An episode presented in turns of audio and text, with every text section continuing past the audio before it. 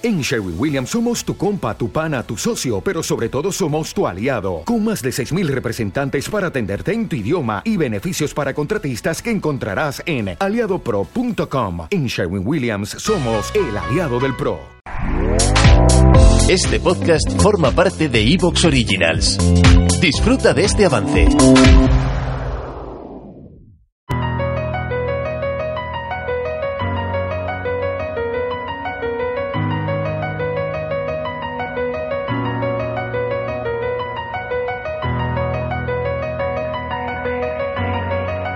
Aunque puede resultar extraño, es importante recordar que en realidad no se sabe cómo apareció la vida en la Tierra. Hay muchas ideas, se han planteado diferentes hipótesis, pero lo cierto es que no hay ninguna explicación plenamente satisfactoria y que eso, ya hemos comentado en más de una ocasión, es algo que también dificulta saber si la vida podría ser abundante o no en otros lugares de la Vía Láctea, porque lo único que se puede hacer es suposiciones en base a cosas como que estamos formados por los elementos más comunes del universo. El proceso que dio origen a la vida en la Tierra es algo que es mucho más importante de lo que podría parecer, porque las dos grandes posibilidades en realidad vienen a ser que la vida apareció en la Tierra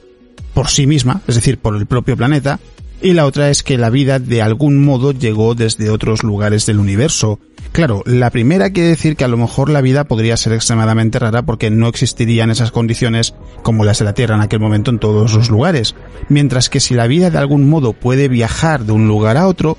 lo que nos encontramos es que entonces podría haber muchos planetas que hayan tenido la oportunidad de desarrollar vida. No quiere decir necesariamente que la tengan ni mucho menos, pero podría haber sucedido así. Y en este sentido, en el del segundo punto, una de las hipótesis más populares desde hace mucho tiempo es la de la panspermia. Y lo cierto es que ya desde hace unos cuantos años se están produciendo hallazgos que lo que hacen es llevarnos a pensar en la panspermia de una manera en ocasiones bastante poderosa, porque por ejemplo esta semana, y vamos a hablar de ello en el podcast, saltaba la noticia del descubrimiento de etanolamina, de un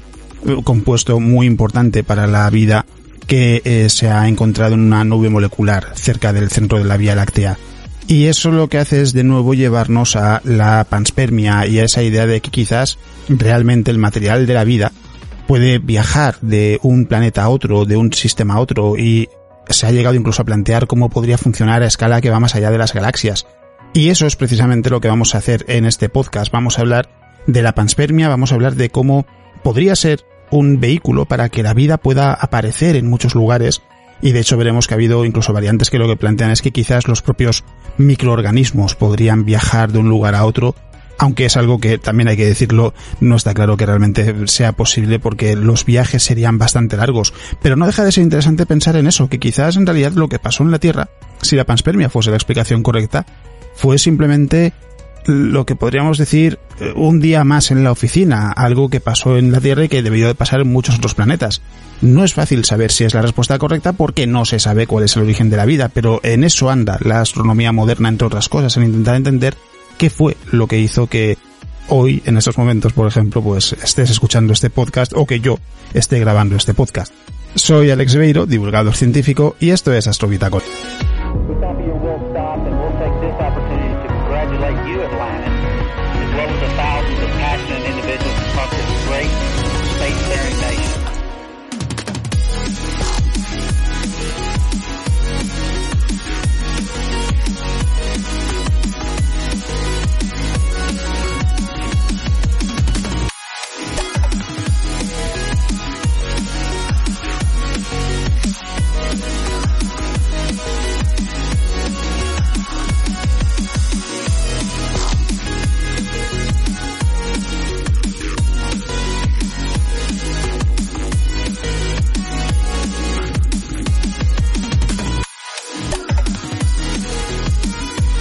Y como siempre vamos a empezar primero hablando de las noticias más interesantes de las últimas dos semanas y lo vamos a hacer hablando de la ecuación de Drake porque en este año, en 2021, cumple 60 años desde que se plantease por primera vez la popular fórmula de Frank Drake y ahora se ha presentado una ecuación revisada. Lo que se ha intentado es actualizar la ecuación de Drake es algo que en realidad, bueno, lo que vamos a ver es que nos deja un poco en el mismo punto en el que estábamos, aunque sí que es verdad que hay algunas observaciones que son bastante acertadas. Ya hemos hablado de la ecuación de Drake en Astrobitácora. Es una ecuación que lo que intenta, y lo hay que tener presente, es eh, invitarnos a reflexionar sobre cuántas civilizaciones podría haber en la Vía Láctea, porque en realidad la serie de factores que plantea la ecuación de Drake en su mayoría no se pueden determinar, no se sabe cuál es, por ejemplo, la posibilidad de que aparezca la vida en un planeta que esté en la zona habitable de su estrella. No se sabe con qué frecuencia sucede. El autor de la nueva ecuación de Drake es John Gerth, un astrónomo aficionado que es miembro también del equipo del proyecto de Breakthrough Listen, que lo que tiene como objetivo es intentar detectar civilizaciones extraterrestres que pudiese haber en otros lugares de la Vía Láctea. De momento no se ha conseguido y que cree que bueno es el momento aprovechando el 60 aniversario de revisitar la ecuación de Drake y ver cómo se puede enfocar para que sea más útil si es que es posible. La ecuación de Drake, por refrescar la memoria, tiene varios factores. Tenemos la respuesta que es la n, que es el número de civilizaciones que habría en la Vía Láctea, y para llegar a esa n, a ese valor, tenemos que tener en cuenta el ritmo de formación de estrellas en la galaxia, que se representa con R asterisco, F con el subíndice P es la fracción de estrellas con planetas a su alrededor, N con el subíndice E es la cantidad de planetas que podrían albergar vida, F con el subíndice L sería cuántos planetas de esos que podrían albergar vida llegan a desarrollar vida, F con el subíndice I sería cuántos de estos planetas en los que la vida llega a aparecer desarrollan vida inteligente, y después nos encontramos con F con el subíndice C, que nos indica la cantidad de civilizaciones que desarrollarían la capacidad de transmitir señales, y finalmente la L, que lo que indicaría es durante cuánto tiempo esas civilizaciones emitirán señales.